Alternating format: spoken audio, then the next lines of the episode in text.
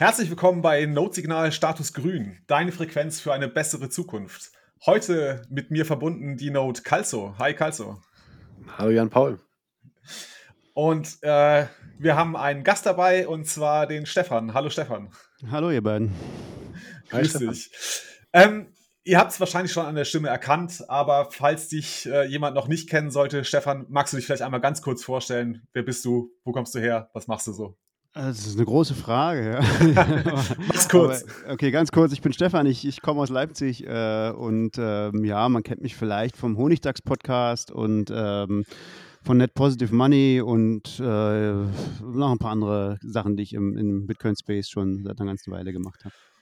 Genau, du bist schon länger dabei äh, im Bitcoin-Space und ich glaube, der Honigdachs-Podcast ist auch der älteste deutschsprachige Bitcoin-Podcast, richtig? Ist zumindest der älteste, den es noch gibt, glaube ich, der noch aktiv ah, ist. Ah, okay. Also, ah, ja, okay. Gibt es seit 2015 und also es gab vorher schon ein paar andere, aber die, die sind nicht mehr, nicht mehr da. Hm. okay. Ähm, genau, wir äh, haben uns heute hier versammelt, äh, um den dritten Teil unserer kleinen Reihe Bitcoin und Energie äh, fortzusetzen oder hiermit abzuschließen eigentlich. Ähm, angefangen hat das Ganze mit einem, äh, einer Folge mit dem Jesse über das Thema Grundlagen unserer Energiewirtschaft, wo wir so ein bisschen über Energieerzeugung, physische Infrastruktur und den Markt gesprochen haben. Dann haben wir äh, Lynn Aldens Artikel Bitcoins Energieverbrauch ist kein Problem besprochen und wollen heute mit dem Stefan das Thema Nachhaltigkeit von Bitcoin verbessern besprechen. Ähm, genau.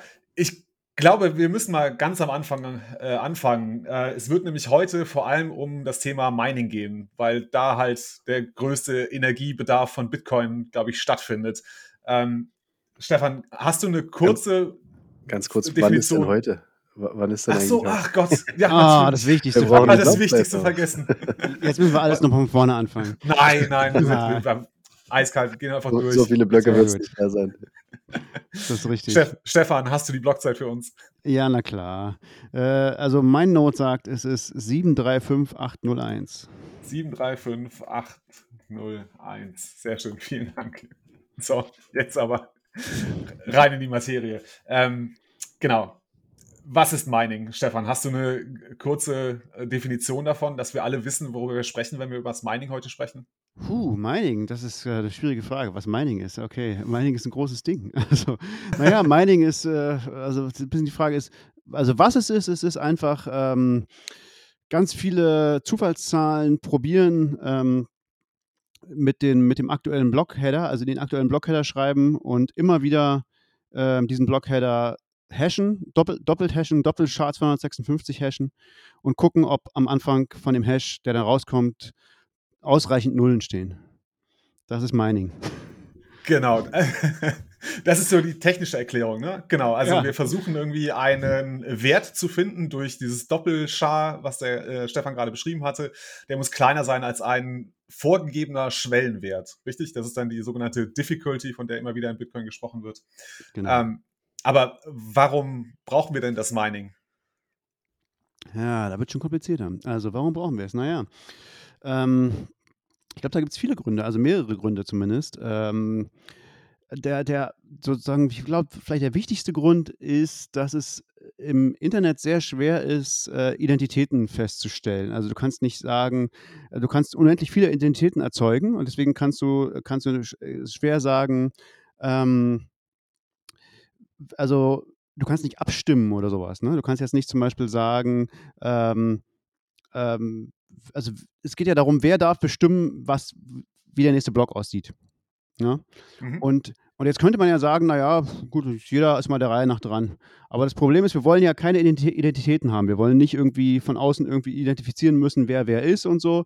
Das heißt, jeder kann beliebig viele Sockenpuppen aufmachen. Im Prinzip, jeder kann viele Rechner anfahren, oder auf einem Rechner eine Million Identitäten äh, verwalten und sagen, okay, ich habe hier eine Million Nodes. Und wenn er jetzt zufällig einen zieht, dann ist die Wahrscheinlichkeit, dass ihr meinen erwischt, sehr, sehr hoch. Ja, also das funktioniert irgendwie nicht. Darum gibt es dieses Prinzip von Proof of Work, dass man, dass man beweist, dass man tatsächlich Aufwand getrieben hat. Und das ist, da ist, ähm, ist dieses Mining ist nichts anderes als Proof of Work betreiben, also Aufwand betreiben und dadurch, dass man eben diese, diese Technik macht, die ich gerade genannt habe, dass man immer wieder ähm, immer neue, neue Hashes ausrechnet, äh, ist die Wahrscheinlichkeit, dass man, dass man die richtige Schwierigkeit trifft, ist sehr gering. Und man kann quantifizieren, wie groß diese Wahrscheinlichkeit ist. Das heißt, man kann dann sagen, okay, also du, die Wahrscheinlichkeit ist sehr hoch, dass um, um einen solchen Wert, um, um so einen Hash zu finden, musst du so und so viel Energie aufgewandt haben. Oder muss das ganze Netzwerk so und so viel Energie aufgewandt haben. Und wer mehr Energie aufwendet, hat mehr Chancen, sozusagen diesen nächsten Block zu finden. Also es ist tatsächlich ein relativ komplexes Thema und äh, die Frage ist halt, wofür benutzen wir das? Also wir benutzen das, um rauszufinden, wer den nächsten Block finden darf. Aber warum ist das wichtig? Ist natürlich auch wieder die Frage. Ne? wir, wir, können äh, die kompletten technischen Grundlagen von Bitcoin damit diskutieren. Genau. Ich glaube das äh, auch. Das ist, eine schwierige Frage, aber versuchen wir es ja. noch ein bisschen abzugrenzen. Ähm, genau, du hast jetzt gesagt, äh, der eine Punkt war, dass wir versuchen, ähm, also wir wollen keine fixen Identitäten haben im Netzwerk, ne, die irgendwie bestimmt werden können und die sagen können, welcher Block als nächstes produziert wird und wie dieser Block auszusehen hat. Ist das der Punkt? Ja, wir wollen ein Netzwerk haben, was, was offen ist, bei dem jeder mitmachen kann. Ne? Mhm. Was aber gleichzeitig eben ich nicht, nicht über, überwältigen kann, indem ich einfach nicht nur eine Identität habe, sondern eine Million. Ähm, ne? Also das heißt, wo es teuer ist, daran teilzunehmen in einer gewissen Weise. Ne? Aber, mhm. aber es soll trotzdem, wir wollen niemanden haben, der irgendwie bestimmen kann, wer mitmachen kann und wer nicht, sondern es darf jeder mitmachen. Und das ist, das ist das, was eigentlich vor Bitcoin, naja, eben vor Proof of Work, also Proof of Work ist ja viel älter als Bitcoin, auch nicht viel, aber es ist so Anfang der 90er von, von Cynthia Dwork und Moni Nao erfunden worden und ähm, dann von äh, Adam Beck in dieser Variante erfunden worden. Und, und das war ursprünglich mal gedacht als so eine als so ein Anti-Spam-Mechanismus für E-Mails, weil du kriegst ja immer ganz viele Spam-E-Mails und es ist ja ist sehr, sehr leicht, eine e die gleiche E-Mail an, an, eine Million Leute zu verschicken. Und die Idee war, naja, wenn ich da so ein, so ein Proof of Work anhängen müsste, der immer verschieden ist, der sozusagen mit dem, mit dem, ähm, mit dem Adressaten zusammenhängt, ähm, dann würde mich jede E-Mail ein bisschen was kosten zu, zu erzeugen. Und wenn es nur Zeit ist auf meinem Computer, und dann könnte ich nicht einfach eine Million E-Mails verschicken und damit wäre Spam sehr viel teurer. Das hat sich nie so richtig durchgesetzt. Aber Bitcoin war eigentlich so die erste richtige Anwendung für dieses Ding sozusagen. Da, ähm, für dieses Proof of Work-Prinzip, wo man, wo man nachweisen kann, nur mit anhand von Daten, dass man sehr wahrscheinlich Arbeit reingesteckt hat. Oder, oder auch Geld, das ist ja irgendwie äquivalent, ja, oder Energie. Ja, Kosten halt, ne? In irgendeiner Kosten, Weise. Genau, genau. Mhm. ob es jetzt Energie oder Geld ist, du hast, du hast auf jeden Fall Kosten gehabt. Genau. Ähm, ich, ich würde ganz gerne irgendwie die, den Bogen kriegen. Ähm, du hast jetzt gesagt, ne, Bitcoin braucht halt äh, irgendwie Energie, hat halt Kosten ähm, und das ist jetzt eng mit äh, Mining verbunden, immer. Äh, Gibt es denn andere Möglichkeiten, theoretisch, lass uns diese Frage doch einmal gestellt haben, äh, ob, dass wir eine äh, ja, Time Chain erstellen können ohne Proof of Work? Ja, was ist eine Time Chain? Keine Ahnung. also, Oder nennt es auch Blockchain. Also, äh, also klar, du, Blockchain ist ja nur eine Kette von Blöcken, die irgendwie meinetwegen mit Hashes verbunden ist. Ähm, dazu brauchst du keinen Proof of Work, aber ähm, was halt schwierig ist, ist, ist eine zu erzeugen, die, wo eben, die diese Eigenschaft hat, ähm, dass jeder mitmachen kann, aber gleichzeitig ähm, aber gleichzeitig die nicht durch, durch einfach durch Pseudo, Pseudo-Identitäten überwältigend äh, zu überwältigen ist. Ne? Da einfach der sozusagen, der den meisten Aufwand leistet, um das zu hacken, indem er einfach eine Milliarde Identitäten zur Verfügung stellt, ähm, da, da irgendwie gewinnt oder irgendwie Vorteil daraus ziehen kann. Aber gleichzeitig eben, du hast auch niemanden, der, der entscheiden kann, wer mitmachen darf und wer nicht. Das ist halt sehr schwer. Und dafür, glaube ich, brauchen wir Proof of Work. Man kann, es gibt so ein paar andere Ansätze, sowas zu machen, so mit äh, es gibt andere Proof of irgendwas anderes, ja, äh, andere auch reelle Ressourcen. Da gibt es jetzt zum Beispiel hier, wie heißen die? Ähm, Chia, die machen so ein äh, von Bram Cohen, der das, die Proof machen of Space oder so. Proof ne? of Space, genau. Das ist so ähnlich von der Idee. Die Frage ist, ob das irgendwie strukturell anders ist. Im Endeffekt äh, weiß ich nicht. Das ist mehr eine ökologische, äh, ökonomische Frage.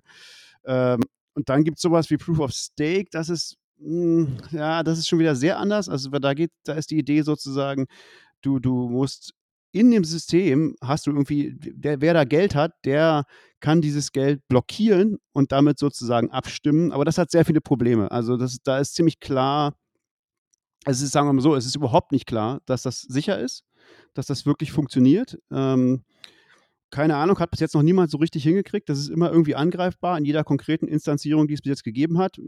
Ethereum behauptet seit 2013, dass sie da in einem halben Jahr we darauf wechseln werden. Ähm, wer weiß, ja, keine Ahnung.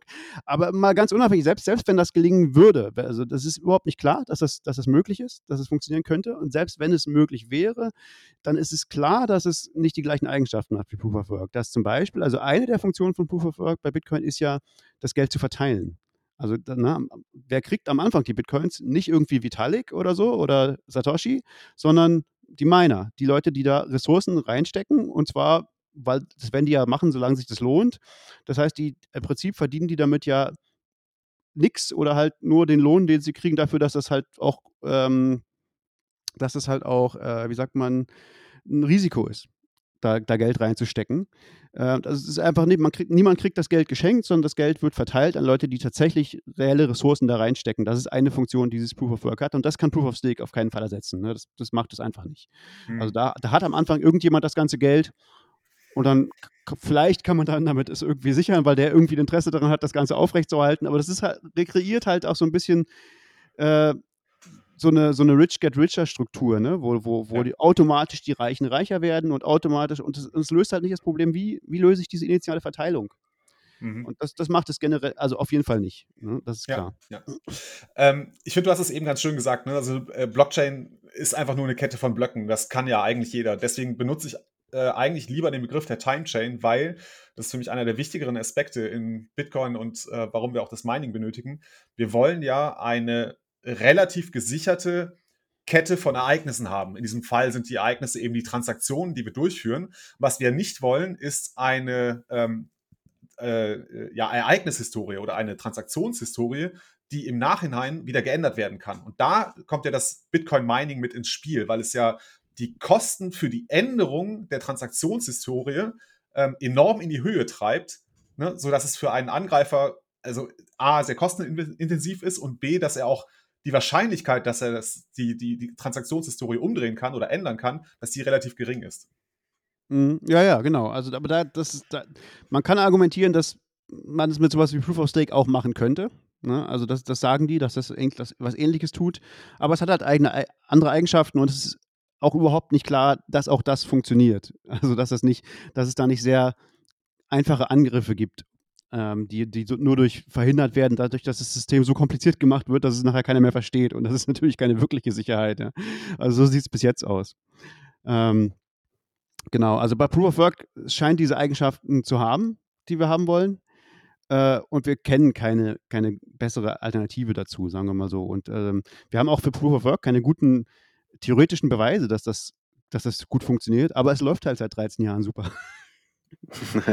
das ist spannend. Wie, was sind denn so die Kritikpunkte? Also kommen wir mal zum, zum Übergang zu dem Thema, was du mit Net Positive Money machst. Also was ist, was ist das Problem?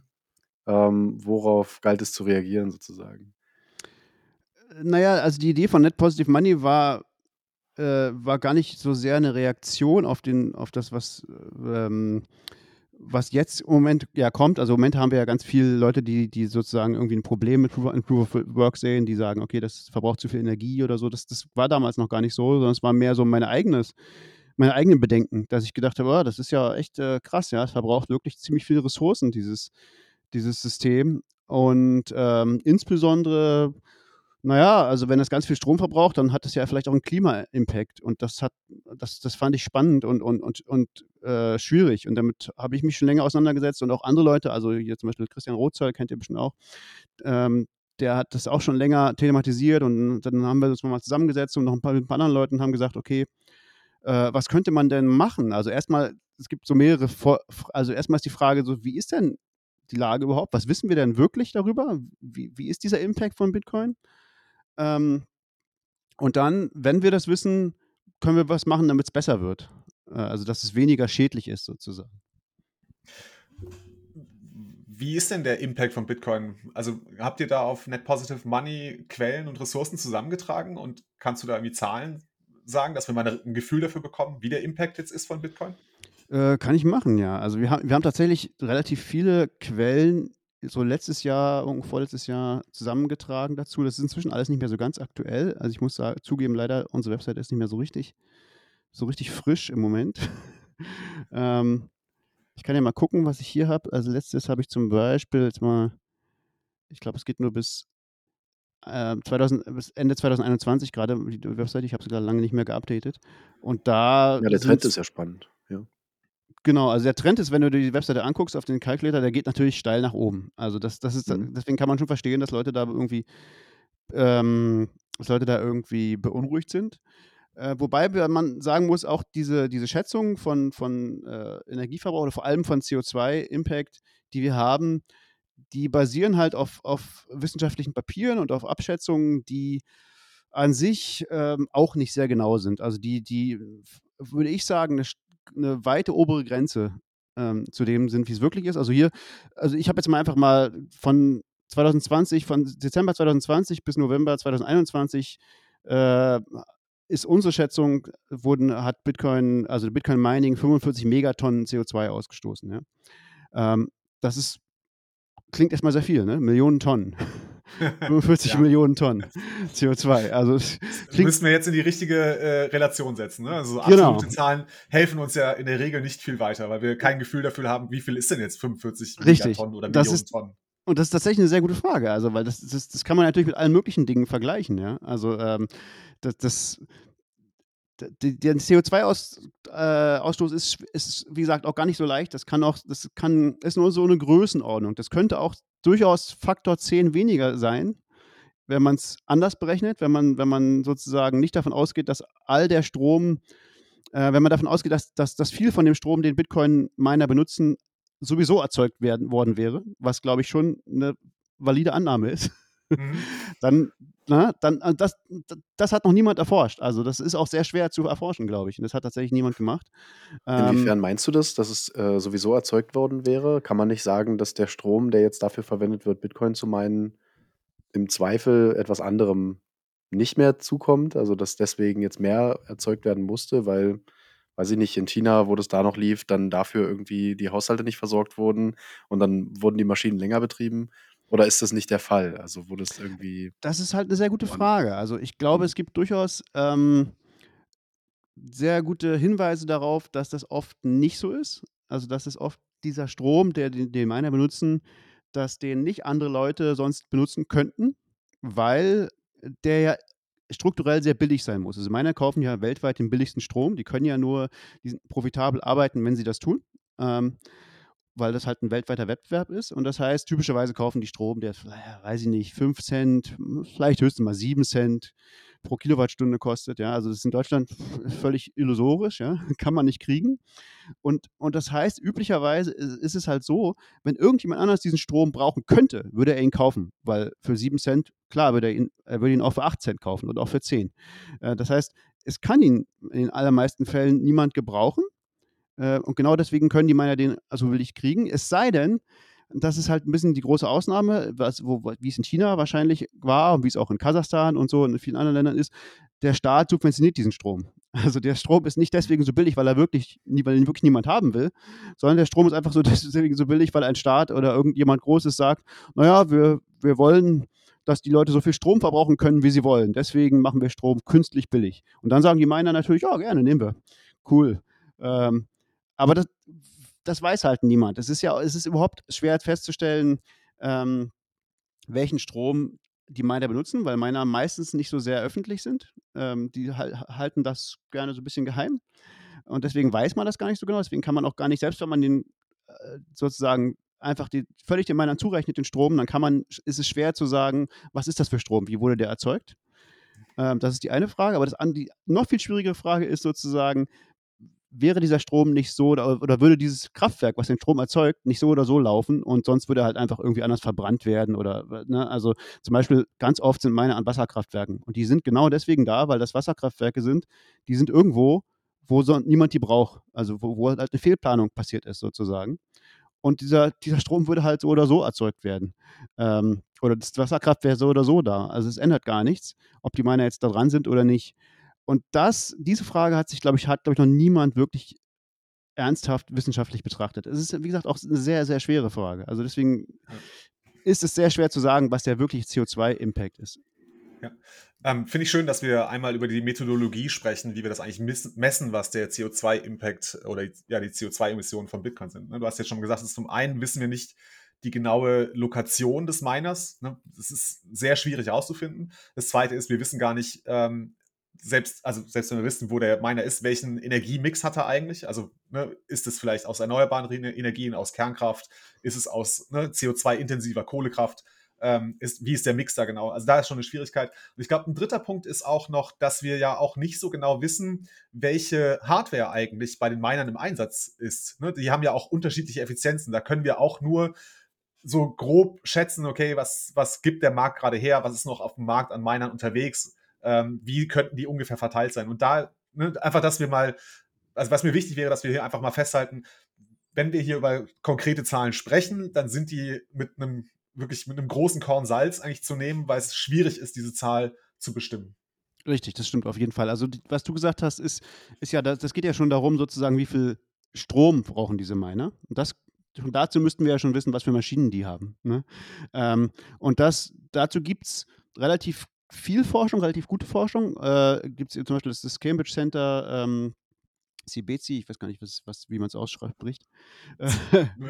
ich habe es heute noch offen gehabt. Wir reichen das nach in den Show Notes. Ja, genau. Also da kann man live nachgucken, wie viel die schätzen, dass Bitcoin verbraucht. Aber die haben auch ein sehr großes, sehr großes Spektrum von einer niedrigen bis zu einer hohen Schätzung. Also selbst das ist nicht so leicht. Und dann wird es aber noch viel schwieriger zu sagen, ähm, wie viel CO2 erzeugt, die, also wie viel CO2 wird, wird ausgestoßen, um diesen Strom zu erzeugen. Und dann ist es noch viel schwieriger zu sagen, naja, was wäre denn passiert, wenn diese Miner gar nicht meinen würden? Würde der Strom nicht so oder so erzeugt werden? Also all das, all das weiß man nicht wirklich gut. Man weiß, weiß höchstens so eine Größenordnung. Ne? Ja, jetzt hast du ja eine Zahl genannt. Ähm, also bei euch äh, kommt ihr mit eurer Methodologie auf ungefähr 45 Megatonnen CO2 im Jahr 2021, ne? so grob von Dezember ja. bis November hast du, glaube ich, gesagt. Ne? Genau. Ähm, ich hatte mal ein bisschen rumgeschaut. Es gibt äh, natürlich mehrere Untersuchungen dazu, wobei die jetzt von alle von Bitcoinern gefärbt waren. Ähm, das letzte, was ich gesehen habe, war von CoinShares ein Report, der sagte, im Jahr 2020 waren es ungefähr 41 Megatonnen CO2. Das würde sich ja so ungefähr decken mit eurer Zahl. Oh, das ähm, für 2020 ist ja schon, das würden wir wesentlich weniger schätzen, denke ich, weil es ja okay. relativ schnell steigt. Aber. Ähm, während du nachschaust, äh, ich habe allerdings noch einen Report gefunden, und zwar den Bitcoin Net Zero, der von Nick Carter, der meiner Meinung nach ja ein, also der kennt sich, glaube ich, im Mining ganz gut aus. Ja. Ähm, was der schreibt, das äh, wird jetzt nicht so schlecht sein. Ähm, die haben einen, Re also er und äh, Neidig haben einen Report geschrieben. Ähm, Bitcoin Net Zero heißt der. Und die, mhm. interessanterweise, schätzen die CO2-Emissionen von Bitcoin seit der Gründung bis 2020 auf insgesamt 33 Megatonnen CO2. Teilweise dadurch erklärbar, dass ja, aber teilweise dadurch erklärbar, dass in den Anfangsjahren relativ wenig gemeint wurde ne? und noch mit äh, einem einfachen PC gemeint wurde. Ähm, der richtige Mining-Boom setzt ja eigentlich erst 2017 so richtig ein, dass da die Hashrate so exorbitant nach oben geschossen ist.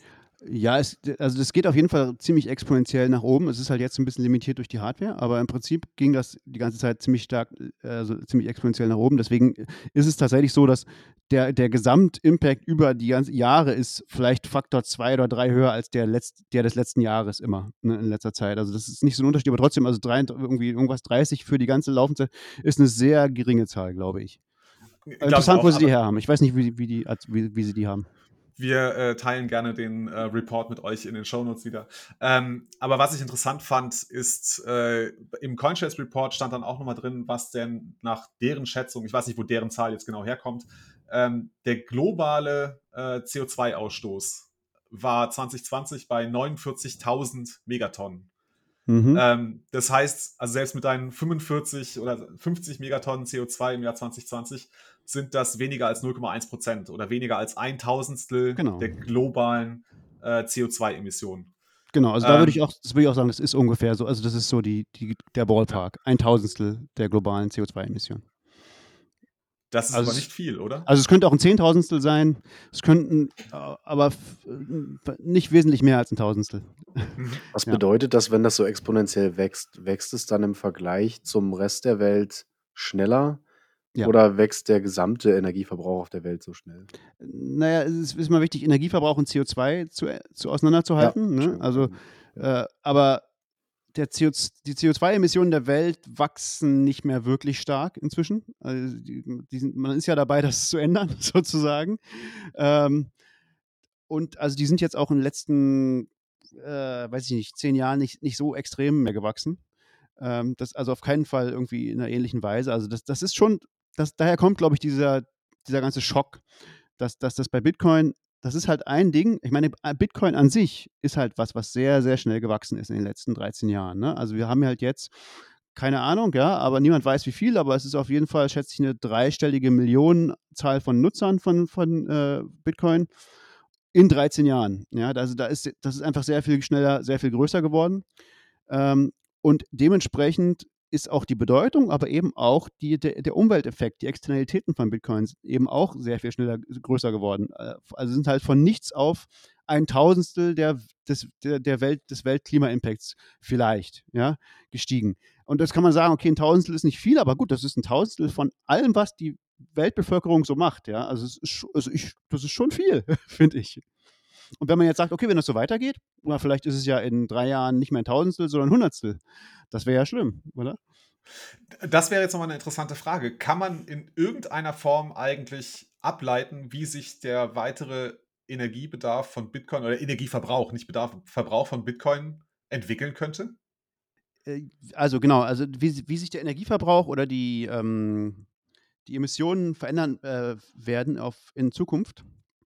Ja, also äh, nicht äh, die Emissionen erstmal, sondern ähm, erstmal kann man irgendwie abschätzen oder ableiten, wie sich der Energieverbrauch von Bitcoin in den nächsten Jahren entwickeln wird. Gibt es da eine sinnvolle Methodologie, irgendwelche sinnvolle Ansätze dazu? Mir ist es überhaupt nicht klar, dass man. Ist also, sehr schwer. Wächst es jetzt um das Hundertfache in zehn Jahren oder um das Tausendfache in zehn Jahren? Ja, und, und welches, welchen Einfluss hat die Hardware? Weil du ja auch sagtest, ähm, dass es jetzt gerade limitiert ist durch die Hardware. Jetzt wissen wir, dass wahrscheinlich neue Chips auf den Markt kommen. Ähm, geht dadurch erstmal Energie und potenziell CO2-Ausstoß dann auch zurück? Nee. Kann man das annehmen? Oder äh, steigt es nur umso mehr, weil dann mehr nee. verfügbar ist auf dem Markt? Es ist, äh, also interessanterweise, diese Hardware spielt überhaupt keine Rolle eigentlich, äh, die Effektivität der Hardware, ähm, weil Bitcoin muss, ist ja nicht, das, bei Bitcoin Mining geht es nicht darum, irgendwie eine bestimmte Anzahl von Hashes zu erzeugen. Das ist eigentlich egal. Dafür gibt es ja diese, diese Difficulty Adjustment, diese Anpassung, die ständig da ist. Das passt sich immer sozusagen an den Stand der Technik an, sondern es geht darum, wie viel Kosten da verbrannt werden. Also wie viel Kosten die Miner investieren. Und, und wie viel Kosten die Miner investieren, hängt von zwei Dingen ab. Von der, äh, von der Blockbelohnung, die sich zusammensetzt aus ähm, aus den, den Block Subsidy, also der, der Block-Subvention, also was im Moment 6,25, glaube ich, ähm, Bitcoin sind im, alle 10 Minuten. Und früher war es mal 50 und alle vier Jahre halbiert sich das. Plus die Gebühren, die Transaktionsgebühren. Ne? Also das ist der, der Block Reward, die Block-Belohnung. Und das, das, das, andere und irgendwie natürlich viel, viel, wichtiger, weil das, das, hat, das, das ist ja nach unten gegangen in den letzten 13 Jahren. Ja? Das, das, hat sich ja immer halbiert. Das, das fällt exponentiell, aber was exponentiell steigt, und zwar stärker als diese, als diese Halbierung bis jetzt, ist der Preis von Bitcoin, weil du musst es natürlich mal, mal den Preis nehmen, diese Blockbelohnung. Und das ist, ist sozusagen, das ist die, der Anreiz für, für Miner zu meinen, ist genau dieser Betrag in Dollar oder was auch immer. Ja? Also Blockbelohnung mal Bitcoin-Preis alle 10 Minuten. Das ist so, so viel werden Miner investieren im, im, im Limit sozusagen und da reinstecken. Und das, und das ist natürlich sehr schwer vorherzusagen. Also die, die, die Blockbelohnung ist relativ leicht zu vorhersagen, vorherzusagen, zumindest im Moment noch, weil sie wird ganz stark dominiert durch diese, durch die Subsidy. Ne? Und wir wissen, die fällt alle vier Jahre ungefähr. Das heißt, die wird 2024 sich wieder halbieren auf 3,125 ähm, und so weiter und so weiter. Die fällt, fällt also exponentiell. Also wenn es nur um die geht, ähm, dann müsste auch die, dass die Kosten und damit auch der Energieeinsatz von Bitcoin ungefähr sich alle vier Jahre halbieren. Aber natürlich nur, solange der Preis von Bitcoin gleich bleibt. Und das tut er ja natürlich selten. Jetzt erwarten die Leute natürlich, ja, der Preis von Bitcoin geht immer exponentiell nach oben. Aber das wird er natürlich auch nicht tun. Das stimmt natürlich auch nicht, ne? weil ähm, Bitcoin kann nicht unendlich viel kosten. Das ist irgendwie auch klar. Also, was soll es mehr machen, als die Weltwirtschaft übernehmen? Ja? Also, irgendwo muss es ja mal aufhören. also, Sehr ähm, gut. da weiß ja. natürlich nicht, niemand weiß, wo es aufhört, aber es ist irgendwie ja. klar, dass es nicht in zehn Jahren tausendmal so viel sein wird. Ja. Das ist, das ist unwahrscheinlich, ja. Ähm, und also das, das, das, diese beiden Dinge, das, an, an, dem Punkt, wo sozusagen der Bitcoin-Preis nicht mehr schneller wächst als ähm, doppelt so schnell in vier Jahren, also sich verdoppelt, weniger als sich verdoppelt in vier Jahren, was ja sozusagen diese, diese, diese, diese Halbierung macht, äh, an dem Punkt müsste eigentlich, müssten eigentlich die Kosten und damit auch die Energie, die man in Bitcoin reinsteckt, die Miner reinstecken, fallen. Äh, und niemand weiß, wann dieser Punkt erreicht sein wird. Ja? Der könnte schon erreicht sein. Vielleicht ist er in vier Jahren erreicht, vielleicht auch nie, weil dann bleiben ja immer noch die Gebühren. Ja? Und die Gebühren, wer weiß, das weiß niemand, wie hoch die mal sein werden. Äh, deswegen ist es wirklich, ist wirklich sehr schwer vorherzusagen, wie, wie hoch ähm, dieser Energiebedarf und die Kosten für Bitcoin sein werden. Aber es ist unwahrscheinlich, dass sie einfach weiter exponentiell wachsen. Ähm, es ist auch unwahrscheinlich, dass sie gegen Null gehen. Ähm, das, das ist, wird beides kaum passieren. Aber so genau, da gibt es auch wirklich sehr verschiedene Meinungen von sehr verschiedenen Leuten. Ja, ähm, vielleicht eine Meinung, die wir, also die ich hier beim, bei der Vorbereitung auf dieses Gespräch ähm, gelesen habe, wieder mal aus dem Bitcoin Net Zero Report von äh, Nick Carter und äh, Neidig. Ähm, das fand ich eigentlich ganz spannend. Deren Prognose ist in einem Worst-Case-Szenario, also wirklich in einem absoluten Worst-Case-Szenario, ähm, dass sich die CO2-Emissionen, also jetzt nicht der Energieverbrauch, sondern wirklich nur die CO2-Emissionen, ähm, in den nächsten fünf Jahren versiebenfachen werden aber dass es dann abflacht auf ungefähr das Vierfache des jetzigen Niveaus. Das Argument dahinter war, ähm, zum einen ändern sich gerade ähm, sowieso die Energieinfrastrukturen. Also wir, wir stellen um auf äh, weniger CO2-intensive Energien. Ähm, das war das eine Argument. Und das zweite ist natürlich, dass äh, Bitcoin-Miner, äh, weil sie natürlich, wie du schon erklärt hast, immer nach der günstigsten Energie suchen, dass sie sich dort ansiedeln, wo halt eben die kostengünstigste, nämlich die erneuerbare Energie ist. Ne? Meine haben halt den Vorteil, dass sie extrem mobil sind und sich dorthin bewegen können, wo sie die günstigste Energie bekommen. Und die ist, so nach dem, was wir heute wissen, wahrscheinlich äh, erneuerbare Energie.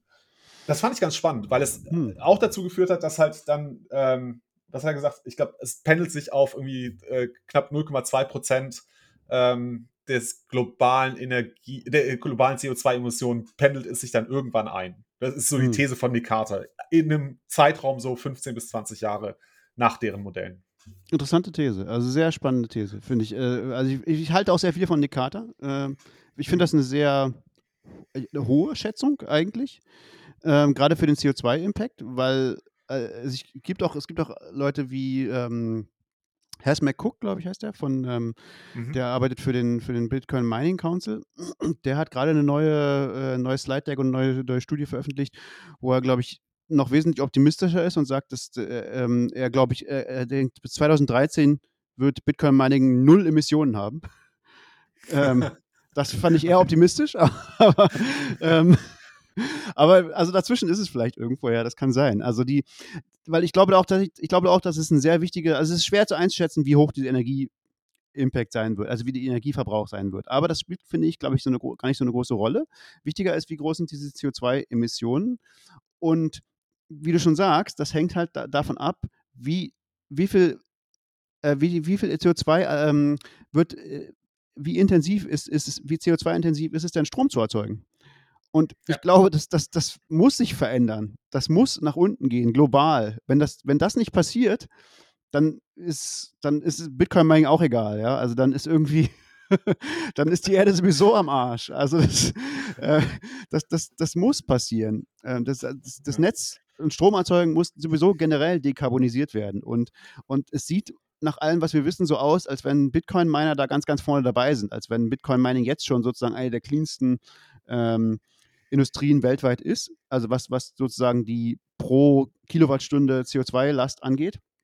Und, und wie du schon sagst, also es gibt auch gute Argumente dafür, dass erneuerbare Energien die günstigsten sind und dass die deswegen am ehesten genutzt werden und vor allem auch, dass die fallen halt auch oft an, an Orten und zu Zeiten an, wo sie niemand gebrauchen kann und darum wollen, aber das ist auch ein zweischneidiges Schwert, ne? weil hm, du willst halt Miner auch ausnutzen, die wollen halt auch 24 Stunden möglichst laufen.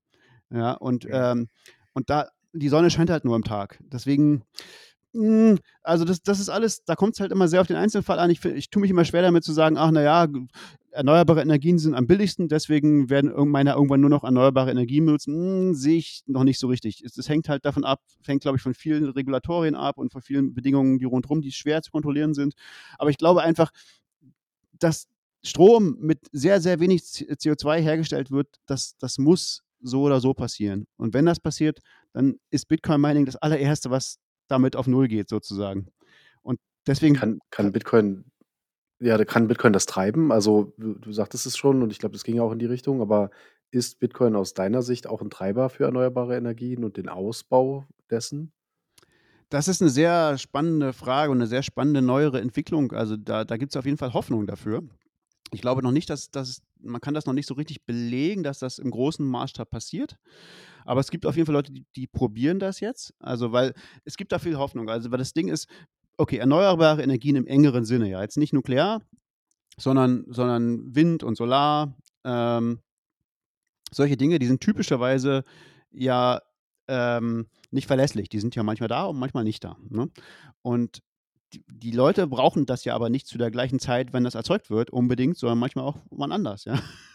Also, das heißt, ähm, wenn man sich auf sowas verlassen will, auf erneuerbare Energien, dann muss man eigentlich viel zu viel zu viel davon erzeugen und und den den Rest sozusagen ein bisschen viel speichern und aber man braucht auf jeden Fall viel mehr muss viel mehr erzeugen, als die Leute im im schlimmsten Fall verbrauchen können eigentlich, um sicherzugehen, dass immer genug da ist. Ähm, das ist aber eine furchtbar teure Geschichte, ne? Das ist natürlich weil es ist ja sozusagen Ressourcen, die verschwendet werden. Ähm, jetzt gibt es aber jemanden, der Strom immer kauft und das sind Bitcoin-Miner, äh, solange er nur günstig ist. Ja. Und das heißt, das ist eine Möglichkeit, ähm erneuerbare Energien zu finanzieren, ne, indem du sagst, na ja, also, naja, du bau erstmal dieses, dieses, ah, dieses Kraftwerk hier ähm, und ich nehme dir den Strom erstmal billig ab. Und wenn du da jemanden findest, ähm, der, das, der den Strom teurer haben will, weil er ihn wirklich braucht, ja, dann okay, dann verkaufst du ihn halt jemand anderen. Also das ist sozusagen so diese Idee, dass das Bitcoin-Mining so ein Treiber sein könnte für, für erneuerbare Energien. Aber wie gesagt, ich glaube, es kommt da sehr auf den Einzelfall an und das, das, das wird halt gerade auch wirklich erforscht. Also es gibt hier ähm, Margot, Margot P. Pace, glaube ich, heißt sie. Die, ähm, hm. die, äh, die fängt gerade an, eine Studie zu machen über dieses ERCOT-Netz in Texas. Ähm, wo das wirklich probiert wird. Also wo ähm, meiner sind ja sozusagen, ist ja so eine, es gibt eine Klasse von Verbrauchern, die unterbrechbare, also die man unterbrechen kann. Und meiner sind da ziemlich ideal dafür. Also die, die ne, meiner kannst du jederzeit abschalten und das ist völlig egal, weil, weil Mining halt memoryless ist. Also weil, weil ob, wo du jetzt du hast kein, du machst keinen Fortschritt beim Mining. Ne? Du, jedes Mal, jeder neue Hash ist wieder ein neuer, ein neuer äh, Würfelwurf. Und es ist egal, wie viel du vorher schon gemacht hast. Die Wahrscheinlichkeit, dass du jetzt triffst, ist immer noch genauso hoch. Deswegen, du kannst ständig, du kannst sofort abschalten und du kannst sofort wieder anschalten. Also es, natürlich dauert es ein paar Sekunden, bis es der Miner wieder läuft, aber ähm, das ist eigentlich kein Problem. Und deswegen ist, ist für so Lastausgleichszwecke ist Mining eigentlich ziemlich ideal. Ähm, und das versuchen die in Texas tatsächlich. Äh, und wie gut das funktioniert, ja, da gibt's, werden halt, wird, es wird gerade erforscht. Da werden gerade Studien ja. gemacht und das werden wir sehen. Ja. Also das ist auf jeden Fall eine interessante Feldstudie, die da eigentlich gerade läuft. Ne? Das, äh, genau, auf jeden Fall. Es ist also spannend, also das auf jeden Fall zu beobachten. Äh, ja. Ah ja, okay, gibt es noch mehr. Also, ja. Es gibt viele Leute, die also Blockstream will irgendwie auch ein Solar-Mining-Ding aufbauen. Es gibt eine ganze Menge äh, solche Projekte, aber das ist halt das Größte. Also das ist ja wirklich ein, ein großer Bundesstaat und die haben ein riesen äh, Netz an erneuerbaren Energien und die haben wirklich ganz oft dieses ist, Problem. Ist das nicht das Gleiche? Also war das nicht auch in Texas, das Blockstream zusammen mit Tesla? Die wollen die Speicher Ah, das kann auch sein. Ähm, und noch jemand, noch jemand war beteiligt, ja. Ja, Große Mining-Firma. Ja, Block. Ähm, ganz spannend, genau. weil du sagtest es ja schon, dass sonst die Energie verwendet wird, aber oder dass diese Lastspitzen eben entstehen. Ähm, für mich war es tatsächlich neu, dass, oder ich habe es so klar noch nie hinterfragt, dass die Energie immer dann, wenn sie erzeugt wird, verbraucht werden muss. Also in der Millisekunde, wie die gerade im Kraftwerk entsteht, kommt sie hier für mich äh, aus der Steckdose und ich kann es verwenden. Und es gibt halt wenig oder schlechte Speicher. Es gibt keinen so richtigen, also klar, es gibt Batterien und es werden, wird an Akkus geforscht und die werden sicherlich immer besser werden. Aber es gibt nicht den Speicher, der diesen Lastpeak ausgleicht. Und wenn ich dann Wind am Nachmittag habe und die Sonne immer noch voll prallt, dann muss irgendwas von beiden muss abgeschaltet werden. Und dass das eben diesen Lastausgleich schafft, was du gerade sagtest, ne? dass man mit dem Miner äh, dann in dem Moment diesen Überschuss abnehmen kann.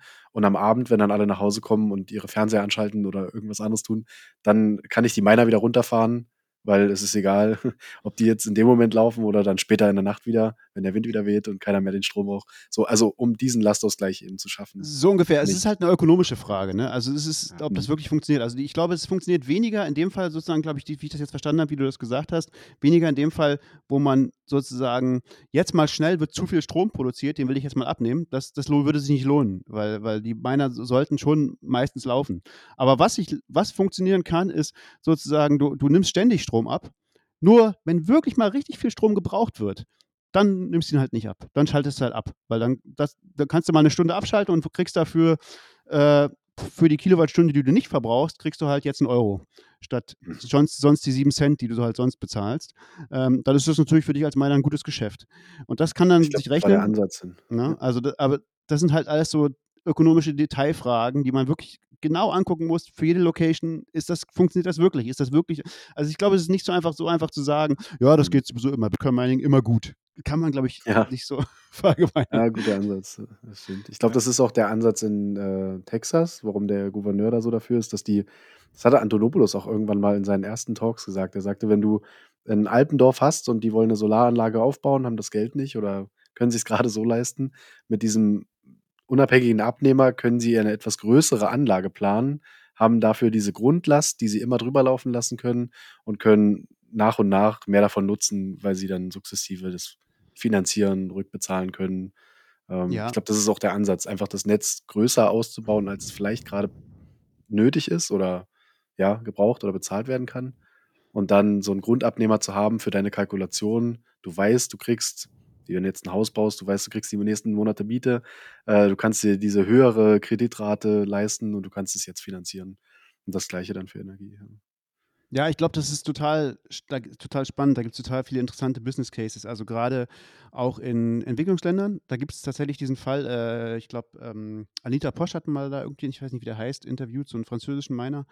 Der hat, die haben, glaube ich, im Kongo oder Togo, ich glaube, es war Kongo, äh, in irgendeinem Nationalpark da hat die EU so ein, so ein äh, Wasserkraftwerk finanziert. Das ist auch eine ganz spannende Geschichte. Das Problem ist nur, ja, jetzt hast du da ein Wasserkraftwerk, der macht Strom. aber es gibt, da niemanden, der, es gibt niemanden, der es abnehmen kann. Also es, die, die Leute, da haben da gibt es eine Menge Leute rundherum, und die wollen alle Strom, aber es gibt keine Leitungen dahin, weil das, das ist auch so ein Ding, was man oft nicht vor Augen hat. Das, das Teure an, an einem Stromnetz ist nicht nur die Stromerzeugung, mindestens genauso teuer sind die ganzen Leitungen, das ganze Netz dahin zu betreiben. Und das, das gibt es halt oft nicht in irgendwelchen abgelegenen Regionen. Äh, und, und, und die Idee, und das haben die tatsächlich dann gemacht. Also da sind dann diese französischen Miner sind da hingegangen und haben gesagt, hey, cool, Virunga Nationalpark, äh, pass auf, wir kaufen eure Energie ab von dem, von dem, von dem ähm, Wasserkraftwerk, was ihr gebaut habt, äh, zu einem festen Preis, kaufen wir so viel, äh, so viel wie ihr halt macht.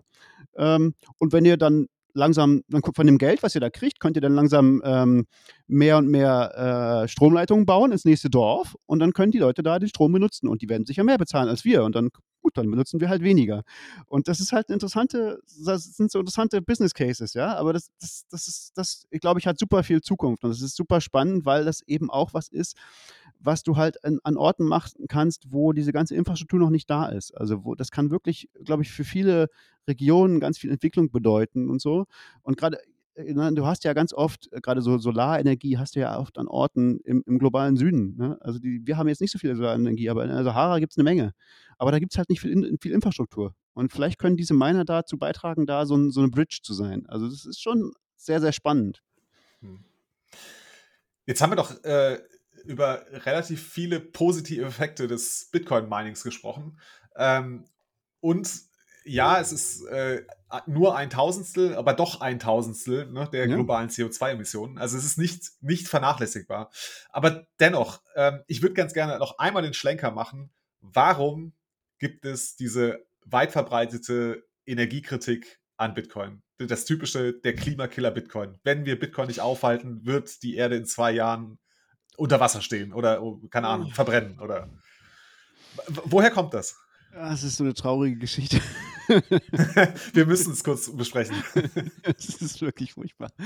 Ja, nee, also das, das, hat natürlich verschiedene Gründe. Also wie gesagt, ich habe ja schon gesagt, also mich hat das am Anfang ja auch besorgt. Ich finde das durchaus äh, klar, dass man da sich Sorgen macht, weil das eben sehr schnell wächst. Ne? Das ist das Erste. Also das ist sozusagen die erste, sozusagen die naive Betrachtung von dem Ganzen. Aber das Problem ist, dass ganz viel von der von dem Medieninteresse, was gerade da ist und so im Wesentlichen auf zwei Quellen basiert. Und die sind halt sehr, sehr problematisch. Ja. Das eine ist halt äh, ähm, Alex de Vries, äh, Dick Economist heißt er auch, und der ist ähm, ein niederländischer Zentralbanker und äh, hat seit kurzem angefangen, wohl eine Doktorarbeit zu schreiben, aber der ist eigentlich, der wird immer als Wissenschaftler dargestellt, aber der ist überhaupt kein Wissenschaftler, der ist halt irgend so ein Datencruncher. Also. Und der betreibt seit 2014 eine, eine Webseite, wo er halt äh, sozusagen pusht, wie schlimm denn Bitcoin ist. Und der hat einen, einen genialen Schachzug gehabt in seinem Leben. Er hat die Metrik, glaube ich, erfunden, äh, CO2 oder, oder Strom oder was auch immer pro Transaktion. Ja. Und das ist natürlich ganz schrecklich, weil da kann er jetzt immer sagen, naja, mit einer Bitcoin-Transaktion kann man einen ganzen Haushalt für einen ganzen Monat powern. Ja, okay. Und da, da, das ist genial, weil das, das ist natürlich, das, da sagt jeder erstmal, was? Das ist ja völlig crazy. Das, das Bitcoin muss abgeschafft werden. Ja? Also das kann ja wohl nicht wahr sein. Aber, aber warum ist das so? Und warum, also das, das, das ist so schwierig, das, das zu ähm, widerlegen. Also das ist so, weil es so intuitiv irgendwie ist, ne? Aber also vielleicht nochmal ganz am Anfang anfangen, ne? Ist diese Metrik, also weiß ich, Kilowattstunden pro Transaktion, ist die überhaupt gültig? Kann man, kann man in Bitcoin überhaupt von, davon sprechen? Du kannst davon sprechen, es macht halt, glaube ich, keinen Sinn. Also, also es, sind zwei, es sind zwei, oder es macht Sinn, wenn du Leute erschrecken willst, aber, aber sonst nichts. Also das sind halt zwei Werte, die kann man durcheinander dividieren, ja, warum nicht? Ist mathematisch möglich. Äh, ähm, können auch, die sind meinetwegen auch halbwegs richtig berechnet, ja, kann sein, aber das, die Frage ist, was sagt es aus, ja? Und das ist halt, das ist halt sehr problematisch, weil dazu muss man halt schon eine ganze Menge wissen darüber, wie Bitcoin funktioniert, warum es so funktioniert äh, und was die Werte davon sind. Ne? Also, weil es geht ja um Aufwand pro Transaktion. Und das, das heißt, äh, wenn es mehr Transaktionen gäbe, es geht um On-Chain-Transaktionen, also äh, Transaktionen auf der Blockchain. Äh, wenn es mehr Transaktionen gäbe, wäre das besser. Und dann wäre das weniger Aufwand pro Transaktion. Ne? Aber in Bitcoin gibt es halt nicht so viele Transaktionen. Aber warum gibt es nicht so viele Transaktionen? äh, pro, pro Zeiteinheit, pro 10 Minuten. Weil die Blockgröße beschränkt ist. Ne? Also, Und warum ist die Blockgröße beschränkt? Äh, damit die Blöcke im Netzwerk verteilt werden können und äh, alle einen Konsens darüber erhalten, was denn der aktuelle Stand der Transaktionshistorie ist. Ja, also das ist noch viel komplizierter. Darüber gab es einen ganzen, ganzen Streit jahrelang, den, den, den Block Size Wars. Da gibt es ein Buch darüber, ja. das sehr lesenswert ist. Also wenn sehr man, lesenswert, ja. Äh, ne, was da passiert ist, so 2014 bis 17 ungefähr. Ähm, gab es einen Streit darüber, wollen wir die Blockgröße, wie groß wollen wir den Blöcke machen? Und das ist ja nicht so einfach. Und, und Bitcoiner haben sich damals sozusagen als Community ähm, dafür entschieden, da einen ganz krassen Trade-off zu machen und zu sagen, wir wollen die Blöcke klein lassen. Ne? Wir wollen nicht viele Transaktionen äh, pro Zeiteinheit zulassen, ähm, weil das würde das Ganze würde zu, äh, zwangsläufig dazu führen, dass das Netzwerk nicht mehr so dezentral ist. Ne? Dass nicht mehr jeder mitmachen kann, dass nicht mehr jeder kontrollieren kann, ob es wirklich Bitcoin sind, die er, die er erhält und so. Ähm, und diesen Zugang halt schwieriger machen. Und das Ganze, und das ist eine ganz bewusste Entscheidung der Community gewesen. Die sagen, okay, da, nee, das, weil wir wollen nicht konkurrieren mit Visa oder PayPal oder irgend sowas, was, wo du ganz einfach diesen Parameter hochdrehen kannst, die Datenbank größer machen. Nee, wir wollen was ganz anderes. Wir wollen äh, unzensierbare äh, Transaktionen. Wir wollen ein System, was, was niemand verändern kann. Wir wollen Settlement. Wir wollen äh, sozusagen was, was ähnlicher an, als Gold, an Gold ist, was näher an Gold ist als an PayPal. Also das ist ein ganz bewusster mhm. Trade-off. Bitcoin hat mit, mit Absicht nicht viele Transaktionen pro, pro Sekunde sozusagen, sondern nur, was weiß ich, so 4, 5, 6, 7, so die Größenordnung pro Sekunde. Und na klar, und Bitcoin Mining, was was völlig anderes ist, also was vor allem, der Aufwand an Bitcoin Mining liegt ja vor allem daran, das Geld zu verteilen, ne, weil das größte, der größte, ähm, äh, das, der größte Anreiz fürs Bitcoin Mining ist zumindest im Moment noch nicht die Transaktionsgebühr, eben gar nicht die Transaktionsgebühr, sondern, sondern die Subvention, also die, die Verteilung von neuen Bitcoins. Ähm, mhm. und das verbraucht viele Ressourcen. Und wenn du das jetzt durch die wenigen Transaktionen teilst, dann kommt natürlich eine furchtbar hohe Zahl raus. Aber das ist natürlich, das ist ein bewusster Trade-off. Das ist, das ist so ähnlich, wie wenn du sagen würdest, naja, äh, wie viel, ähm, wie viel CO2 verbraucht denn Visa pro Direktor, den es, benutzt, den es hat? Na, es hat nur einen Direktor, also ziemlich viel. Ja, aber es ist halt ein bewusster Trade-off, den die gewählt haben. Die haben halt nur einen Direktor. Sie könnten auch 100.000 haben. Da wäre die Zahl besser. Aber ist sie halt nicht. Ähm. Sehr gut. Ja, okay. Ja. Ähm, ja, also passt soweit. Äh, ich hatte irgendwie immer im Kopf, äh, dass diese Metrik auch völlig falsch ist, dass man die auf Bitcoin eigentlich gar nicht anwenden könnte, ne? weil es, also die Transaktion selber verbraucht ja keine Energie, sondern das, das, was Energie verbraucht, ist halt das Erstellen eines Blocks. Genau. Und ob der Block jetzt eine Transaktion oder 5000 Transaktionen enthält, der Energieverbrauch für diesen Block ist immer gleich, unabhängig von richtig. der Menge der Transaktionen da drin. Insofern Absolut. passt die Metrik halt einfach nicht richtig. Ja, also die Metrik bietet halt falsche Intuition. Und das ist, glaube ich, wirklich auch sehr wichtig. Also das, das, ist, das ist wirklich ein Problem, weil das den Leuten wirklich eine falsche Intuition darüber gibt, was das Problem ist, sozusagen. Ne? Und wie, was wir daran ändern könnten. Weil zum Beispiel, also ein großes, ein sehr offensichtliches Beispiel ist Elon Musk. Der hat ja mit, mit Tesla anderthalb, für anderthalb Milliarden Dollar Bitcoin gekauft irgendwann. Und dann hat er angefangen, Bitcoin zu akzeptieren. Und irgendwann hat ihm jemand gesagt, scheinbar, oh, Bitcoin verbraucht Energie. Und dann hat er gesagt, Bitcoin verbraucht Energie? Das ist ja schrecklich. Äh, na gut, ich habe gelesen, Bitcoin verbraucht pro Transaktion so und so viel Energie. Dann machen wir jetzt was. Wir, wir, wir behalten unsere Bitcoins, aber wir nehmen keine Bitcoins mehr an bei Tesla. Ähm, da werden wir weniger Transaktionen erzeugen. Wenn er das verstanden hätte, dann wüsste er, das ist völliger Quark, ja, weil, weil ob ich jetzt mehr oder weniger Transaktionen mache, ändert überhaupt nichts am Energieverbrauch. Das ist völlig egal, ja. Aber ob ich Bitcoin, ob ich, ob ich anderthalb Milliarden kaufe, äh, äh, äh, reinstecke in Bitcoin und, und, und Bitcoin kaufe, ändert den Preis. Und der Preis ist das Einzige, was der Anreiz ist für meiner, äh, zu meinen. Das heißt, er hätte genau das Gegenteil machen müssen. Diese Intuition ist völlig falsch. Was er machen hätte machen müssen, ist, er hätte seine Bitcoins verkaufen müssen, dann wäre der Preis gefallen würde Bitcoin weniger Strom verbrauchen. Und er hätte die Bitcoin weiter annehmen können, das ist egal, weil das ändert nichts am Bitcoin-Stromverbrauch oder am Bitcoin-CO2-Impact. Aber durch eben durch solche ähm, Dinge von, von De Vries werden halt falsche Intuitionen erzeugt. Und das ist, ist ein ja. Problem, ja. Wobei ich sagen muss, also Elon Musk und Tesla halt für das schrägste Beispiel darin, weil also ich halte das alles immer noch für ein ganz, ganz großes Theater, das da vor unseren Augen aufgeführt wird. Ja. Wie kann denn bitte Elon Musk eineinhalb Milliarden Dollar, 1500 Millionen US-Dollar mit Tesla im Rücken, also mit dem Unternehmen, das auf ne, emissionsfreie Autos setzt, also ist das große Ziel, dass er sich nicht damit auseinandergesetzt hat, was Bitcoin eigentlich ist. Das glaube ich ist, einfach nicht. Es ist ich glaube es ihm nicht. Ja, und vor allem, dann sagt er ja, wir können ja auch Dogecoin nehmen. Ja. also Ach, ja. ja. ja, natürlich ist das alles Theater und so, ja, aber, aber selbst die Begründung, also die Begründung macht auch schon überhaupt, das macht alles überhaupt keinen Sinn, ja, aber genau, also das, das, es geht halt immer viel, eben viel mehr um, um öffentliche Wahrnehmung, um Symbolik, um, um, um Gefühle, als um, um tatsächliche wissenschaftliche Fakten. Ne? Und das, ich das glaube, die Problem. Symbolik war das Entscheidende. Ne? Also ich habe auf eurer Seite jetzt vorhin auch nochmal gelesen, ihr habt ja genau darauf auch eine Antwort gegeben. Ähm, ihr sagt, dass äh, wenn ich die, ah, jetzt, ich verliere gerade den Faden.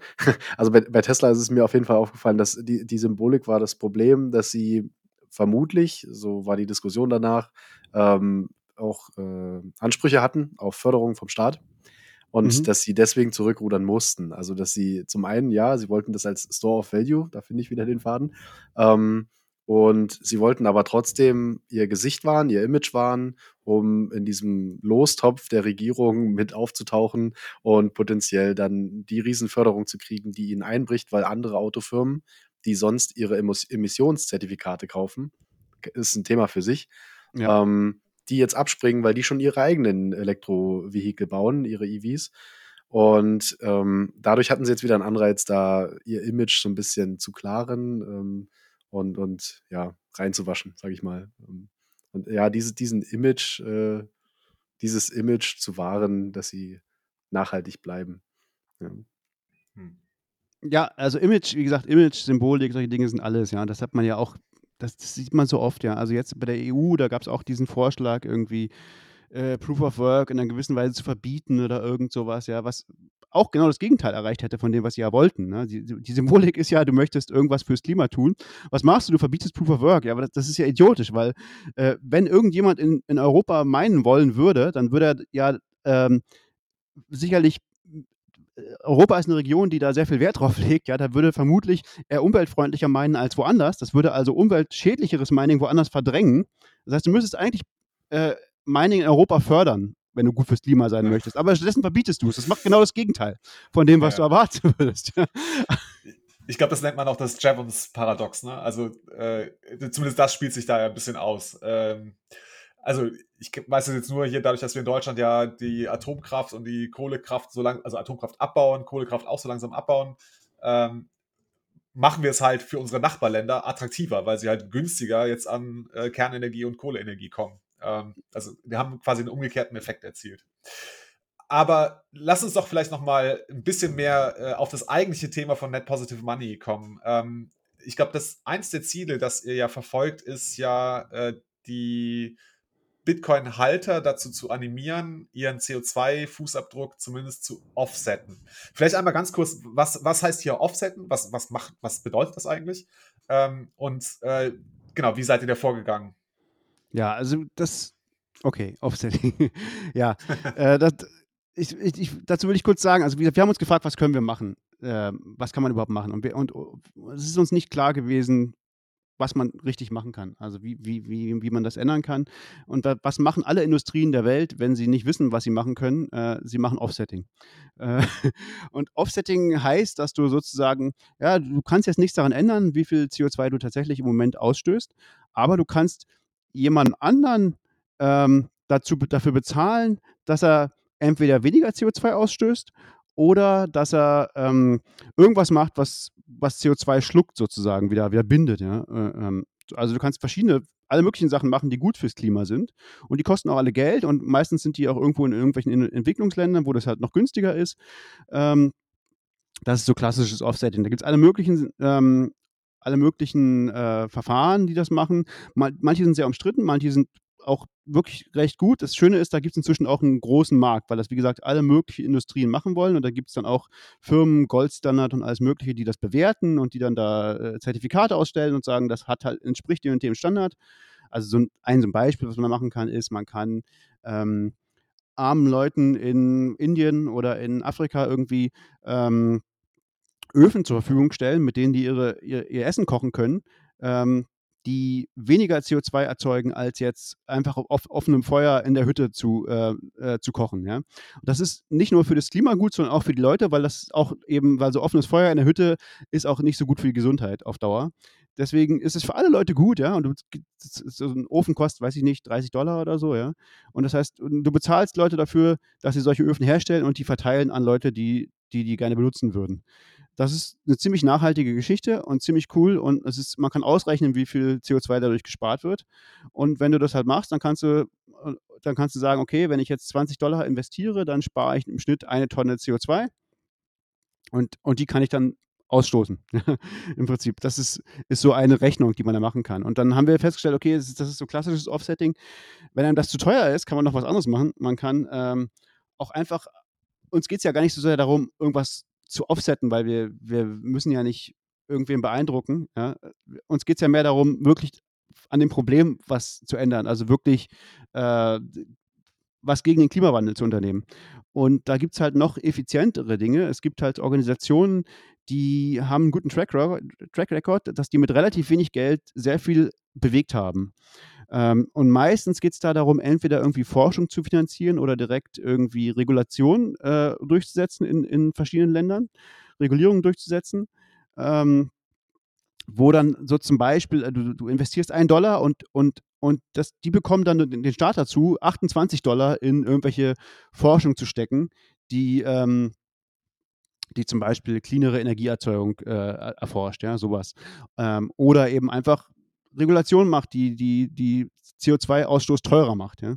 Ähm, das, das ist zum Beispiel eine tolle Sache. Also wenn du CO2-Ausstoß teurer machen könntest weltweit, weil indem du darauf Steuern verbrauchst, dann würde Bitcoin-Mining ja doppelt besser werden, ja? weil, weil, weil einfach Strom teurer werden würde. Und Und Bitcoin braucht ja nicht Strom, Bitcoin braucht ja Kosten. Ja, das heißt, wenn, Bit, wenn, wenn, Strom generell weltweit teurer wäre, zum Beispiel doppelt so teuer, würde Bitcoin nur noch halb so viel Strom brauchen. Das ist Bitcoin ist ja egal, wie viel Strom es braucht. Es braucht nur so und so viel Kosten. ähm, aber das ist halt ja, schwer. Ja, ja, Mann, das ist ein super spannender Ansatz. Und das passiert ja auch gerade eigentlich tatsächlich. Genau. Es, Alle, die Energie wird immer teurer auf dem Planeten. Ja. Ja, es ist, es ist nur schwer, das weltweit durchzusetzen. Das ist ein bisschen das Problem. Also, dass, dass du hast dann immer mhm. irgendwelche Schurkenstaaten oder so, die dann sagen, naja, bei uns, wir wollen aber da keine Steuern drauf, äh, drauf verlangen.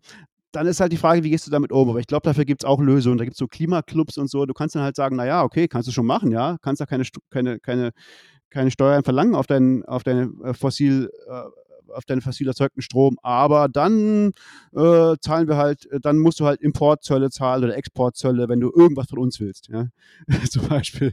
Ähm, also es gibt schon Möglichkeiten, Leute dazu zu zwingen, glaube ich, aber ich glaube, und das ist, ich glaube, das ist was, was weltweit passieren muss, also was sowieso sich durchsetzt. Und dann, das ist eben so ein Ding, was automatisch Bitcoin-Mining mitlöst, ja. Wenn, wenn fossil, fossile Stromerzeugung teurer wird, dann wird tatsächlich irgendwann kein Miner mehr fossile Stromerzeugung benutzen. Ja, weil es gibt keinen Grund dafür. Ja. Die, niemand muss Bitcoin meinen.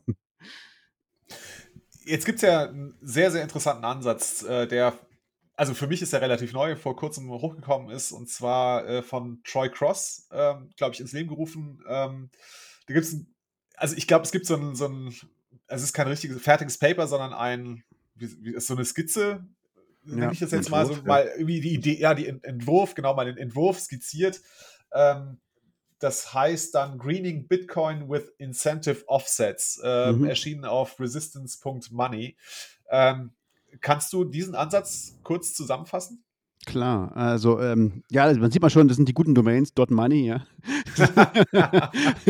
Notesignal.money, ich glaube, wir müssen da auch rumziehen. Auf jeden Fall, das sind die, die besten Domains. Ja, nee, das, das, ist auch nicht nur von Troy Cross, das ist von Troy Cross und Andrew Bailey, glaube ich. Ich weiß nicht genau, wer von den beiden zuerst war, aber die beiden haben das zusammen geschrieben und äh, ich, dieses Papier ist tatsächlich, finde ich, mehr so eine Skizze und ich, so ein bisschen die Rechnung darin, hm, weiß ich nicht.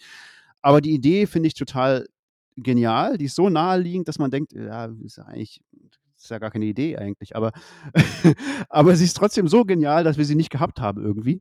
Oder zumindest nicht so konkret. Also, weil das ist tatsächlich was, was viel direkter ist, noch als, als Offsetting zu betreiben, ist nämlich die Idee, wie gesagt, Mining, Miner meinen ja, äh, um, um sich sozusagen so einen festen Block-Reward abzugreifen. Der, ne, also die, alle Miner untereinander teilen sich diesen, diesen Block-Reward über die Zeit auf. Und der, der verändert sich nicht, egal ob mehr oder weniger Leute meinen. Ne? Und das heißt, Miner werden nur so lange neue Miner äh, anwerfen oder überhaupt die laufen lassen, wie sich das lohnt, wie, wie dieser Block-Reward sozusagen nicht ausgegeben ist. Ja? Ähm, und das heißt andererseits, wenn du jetzt anfängst zu meinen selber und du meinst mit erneuerbarer Energie oder mit wenig CO2-Auspuss, äh, äh, äh, ähm, Emissionen, dann machst du es für alle anderen Miner schwerer, Geld zu verdienen, weil du einfach ein Stück von diesem ganzen Topf, von diesem Topf, von diesem, von diesem Milkshake, der, der, der, Troy Cross benutzt, glaube ich, immer, oder die beiden benutzen immer diesen, dieses Bild von einem Milkshake. Du hast einen Milkshake und da ist ja der Block Reward drin für alle Miner. Und jetzt, jeder neue Miner, der kommt, der steckt da so einen so äh, Strohhalm rein und fängt an zu saugen.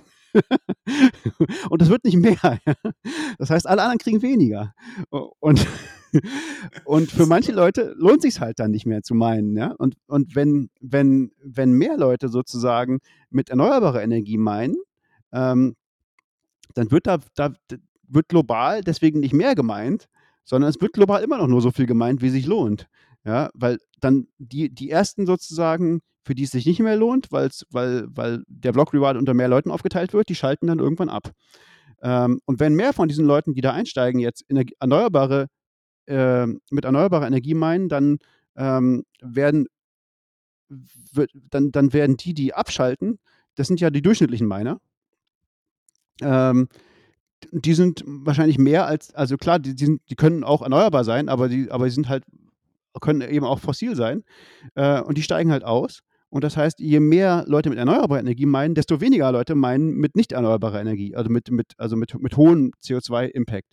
Das heißt, ähm, man kann sich, man kann sogar noch klarer machen, wir sagen ja auch, und das, das sagen die auch, ähm, was eigentlich das Problem, also was, was sozusagen der Anreiz ist für Bitcoin-Mining, ist ja Bitcoin zu kaufen oder Bitcoin zu halten. Ne? Also wenn ich, wenn ich Bitcoin halte über einen bestimmten Zeitraum, dann verknappe ich das Angebot an Bitcoin, dann schreibe ich den Preis von Bitcoin und der Preis von Bitcoin treibt sozusagen das, die, dies, den Anreiz nach oben, Bitcoin zu meinen. Und jetzt sage ich, wenn ich jetzt sage, okay, ich, Bitcoin, ich möchte Bitcoin halten, aber ich möchte, dass das gar keinen Impact auf das Klima hat dann ist das relativ einfach zu erreichen. Ich muss mir nämlich nur ausrechnen, wie viel von allen Bitcoins, der, wie viel ist denn mein Anteil von allen Bitcoins? Ja, nehmen wir mal an, ich würde ein Prozent aller Bitcoins halten. Das wäre jetzt sehr viel, okay. Aber es gibt Leute, die machen das. ich weiß nicht, Sailor könnte so ungefähr so viel haben, oder? Und äh, die Gemini Twins. Also es gibt so ein paar Leute. Aber ist ja egal, ob es jetzt ein Prozent ist oder, oder ein Hunderttausendstel oder noch viel weniger oder ein, ein X, äh, ein 21 Millionstel wäre ein Bitcoin, ja. Ja. Also wenn ich einen Bitcoin halte, habe ich ungefähr ein, 21 Millionstel aller jemals erzeugbaren Bitcoins. Ähm, und das heißt, wenn ich jetzt es schaffen würde, ein 21 Millionstel der, der Hashrate, die gerade verfügbar ist, in dem Moment, wo ich die halte, die, die Bitcoins, äh, zu betreiben, ohne dabei CO2 zu erzeugen oder mit wenig CO2, ähm, dann habe ich sozusagen ähm, genauso viel Bitcoin gehalten, wie ich meine, und dann erhöhe ich nicht den Anreiz für meiner, ähm, also durch, durch mein Halten von Bitcoin erhöhe ich dann nicht den Anreiz für meiner, noch mehr CO2 auszustoßen. Ja, also das, das ist die, die, die, grundlegende Idee und das, das ist eigentlich total, also ich finde das total brillant. Das ist total naheliegend und es ist total, äh, äh, total direkt. Ähm, die Frage ist, wie implementiert man es? Das ist tatsächlich eine spannende Frage. Ähm, da würde ich gleich gerne nochmal später hinkommen. Ähm, ich habe es mal versucht durchzurechnen, aber so wirklich Milchmädchenrechnung, habe ganz vereinfachte Anf Annahmen genommen, habe einfach geguckt, okay, wie viel äh, äh, extra Hashes haben wir im Netzwerk, ähm, ja. äh, was brauche ich dann so an meiner, habe das einfach mal versucht, so milchmädchenmäßig wirklich mal durchzurechnen und hab, bin dann darauf gekommen, wenn du einen Bitcoin hast, dann müsstest du quasi 600 Euro in einen Miner investieren, also, also quasi anteilig. Ne? Du kaufst einen anteilig einen Miner, so ein S19 oder so, hat ich mir dann ausgeguckt. Und das fand ich beim aktuellen Preis von Bitcoin von, sagen wir mal, roundabout 30.000 Euro oder Dollar, ich weiß es nicht, ähm, fand ich akzeptabel. Ne? Also wenn man wirklich möchte, dass äh, das Bitcoin-Mining mehr auf erneuerbare Energien setzt, dann ist es also das ist so ungefähr die Größenordnung. Es können vielleicht 1000 Euro sein oder auch nur 500 Euro. Ja, du musst ihn auch betreiben, so ne? Also es ist ja was, was du, du musst ihn ja betreiben. Ne? Genau, ne? es ging nur, es ging nur um den, den initialen Invest erstmal. Genau, du müsstest das dann auch irgendwie äh, betreiben. Aber das ist wirklich ein spannender Ansatz, ne? Weil also die Kernidee ist, ähm, jede, jeder Hash, der mit dazukommt, also jede zusätzliche Hashrate äh, macht den existierenden Hashrate den Markt streitig, ne? den, diesen, den, den Milchshake äh, streitig, wie du es so schön beschrieben hast. Ne? Jeder, der einen Strohhalm da reinsteckt, der macht, sich, äh, macht es den anderen streitig. Und das könnte tatsächlich dazu, dafür sorgen, dass ähm, Miner, die mit CO2-intensiven Energien meinen, dass die aus dem Markt gedrängt werden. Setzt aber voraus, dass äh, da, da bin ich echt, also da habe ich noch meine Schwierigkeiten, das zu verstehen es setzt ja voraus, dass du, Stefan, und der Kalzo und ich und alle unsere Zuhörer das genauso sehen und sagen, jo, das ist eine richtig gute Idee, das machen wir so. Und das ist, glaube ich, dasselbe Problem, das du auch beim Offsetting hast. Ne? Also du hast vielleicht einen moralischen Imperativ, aber zwingen kann ich keinen dazu. Und selbst wenn ja. ihr beide mir sagt, ne, so, der, so, der Stefan sagt mir jetzt, ich mache das, und der Kalzo sagt mir jetzt, ich mache das auch, dann sage ich, ja, wunderbar. Dann fällt ja nicht auf, wenn ich es nicht mache. Die haben ja. die Kosten, aber mir ist es egal. Ja, das ist richtig. Das ist, das ist natürlich was, was nur, was jeder selber entscheiden muss. Das, ist eine freiwillige Geschichte. Und ich finde das, deswegen finde ich es auch so charmant, weil das passt ganz gut zum, zum freiwilligen Ethos von Bitcoin, ne? dass der einen da keiner zu zwingt, das zu machen. Ähm, aber ich glaube, dass das hat viele positive Effekte. Also auch wenn das nicht jeder macht, klar wird das nicht jeder machen. Ähm, aber das, das kann auf viele Weisen funktionieren. Also erstens, ähm, wenn du das, wenn du das machst, dann ähm, etablierst du ja auch, also du versuchst jetzt Bitcoin zu meinen mit, ähm, mit, mit um, und dabei möglichst wenig CO2 zu erzeugen. Dann, dann äh, erzeugst du ja dabei auch Wissen, wie das geht, wie, wie man das machen kann am besten. Ne? Und deswegen macht das macht es für andere wieder einfacher. Das macht es auf Dauer sozusagen billiger. ähm, die, so zu meinen, als, als mit fossilen Energien zu meinen. Ja? Und das ist, glaube ich, gut. Und dann ist es halt noch so ein Ding, äh, das ist auch, finde ich, ein ganz spannendes Argument, was, was relativ neu ist von, von Troy, ähm, ist, dass es ja ganz viele institutionelle Anleger gibt, die an ESG-Vorlagen gebunden sind. Also die, die Mhm. sozusagen, wir haben, wir haben hier ein paar Trillionen Dollar, ja, die müssen wir investieren ähm, für irgendwelche Rentenkassen oder was auch immer, ja. Aber wir wollen die nicht in Waffen und nicht in Tabak und nicht in äh, irgendwas Böses investieren. Ja. Es gibt halt irgendein, irgendein Board, das sagt, das muss irgendwie funktionieren, das muss irgendwie, darf nicht die Umwelt zerstören, zum Beispiel. Ja. Und jetzt kannst du denen mit dieser Technik klar machen, okay, ähm, jetzt wird für euch damit Bitcoin investierbar in dem Moment. Ja. Also ihr, ihr könnt Bitcoin kaufen ihr müsst nur noch nebenbei so ein kleines Co-Investment machen, wo ihr noch Miner kauft dazu und die betreibt. Äh, und das, da geht es ja um sehr, sehr, sehr viel Geld. Ja? Das, das, das ist, das ist dieses, Mhm. das, der hat da irgendwelche, ich weiß nicht mehr die Zahl, aber es ist wahnsinnig viel. Es geht um wirklich viele äh, Billionen Dollar, die, die, äh, die hinter, an, solche, an solche Mandate gebunden sind. Äh, und denen würde es mit so einem Ding möglich gemacht werden, in Bitcoin zu investieren, was vorher wahrscheinlich fragwürdig war.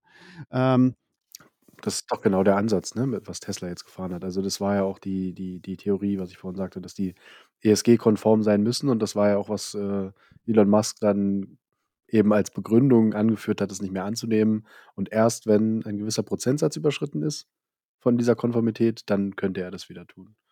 Also genau. das bestätigt, dass, dass dieser Anreiz eben da ist, vor allem Mhm. auch in den USA und ich weiß nicht, wie es in Europa ist. Ja, ich Ähm, glaube, es gibt viele solche, solche Auflagen irgendwie in einer gewissen Weise. Ob die Mhm. jetzt gesetzlich sind oder ob die irgendjemand fordert, ja, weiß ich nicht. Äh, aber es gibt ganz viele solche Dinge und, und da könnte das eine Chance sein. Und gerade wenn du, we- wenn man ähm, darüber nachdenkt, okay, nicht wie, wie ist Bitcoin jetzt, sondern wie soll Bitcoin mal werden, sozusagen, wie, wenn da irgendwie muss ja das ganze Geld der Welt da rein, sozusagen. Und gleichzeitig haben wir dieses Problem mit erneuerbaren Energien. Dafür passt das sehr gut, weil das, wir brauchen sehr viel mehr äh, erneuerbare Energien, sagen wir mal Faktor 10 mehr, als wir jetzt haben oder so. Äh, Und, und wir brauchen jemanden, der diese ganze Energie abnimmt, wenn sie gerade nicht gebraucht wird. Und, und Mining ist noch viel zu klein dafür. Ja? Ähm, das passt super zusammen. Ja? Wenn jetzt diese ganzen Trill äh, Billionen Dollar da reinfließen in Bitcoin, das erhöht den Preis massiv, aber gleichzeitig investieren die Leute auch in erneuerbare Energien, die dieses Mining mög möglich machen, dann ist es wirklich ein interessantes Szenario zu sagen, das ist für Bitcoin gut und es ist für die Umwelt gut. ähm, ja. Aber das ist natürlich alles noch sehr groß und sehr vage und so, aber, aber das Ja. ist so der, der, dieser grundlegende Ansatz, den finde ich sehr charmant. Auf jeden Fall. Also ich finde die Idee, also ich fand sie brillant, als sie das erste Mal richtig verstanden hatte. Ähm, es gibt noch viele Anschlussfragen ne, zu denen, die du jetzt schon aufgeworfen hast, wie zum Beispiel, wie kann ich, äh, der jetzt hier im Dachraum sitzt, ähm, wie kann ich dazu beitragen? Also wie kann ich einen äh, Miner betreiben mit erneuerbaren Energiebetrieben? Also wahrscheinlich werde ich ihn nicht bei mir auf den Dachboden stellen können und äh, an die Solaranlage anschließen oder was auch immer. Das wird sehr, sehr schwierig werden. Ähm, kann ich das irgendwo kaufen? Läuft ich da auf so Modelle wie die Blockstream Mining Node oder Compass Mining? Also da gibt es noch echt viele offene Fragen, die da spannend sind, die man klären müsste. Oder kaufe ich einfach Aktien von einem Unternehmen, das sich auf äh, äh, ja, Mining mit erneuerbaren Energien spezialisiert hat? Gibt es ja mittlerweile auch. Ja, äh, genau. Also das ist für mich auch so die große Frage, die, ich, die, für, die für mich so dieses Jahr spannend ist eigentlich. Also wo, wo ich auch das Gefühl habe, da passiert dieses Jahr ganz viel.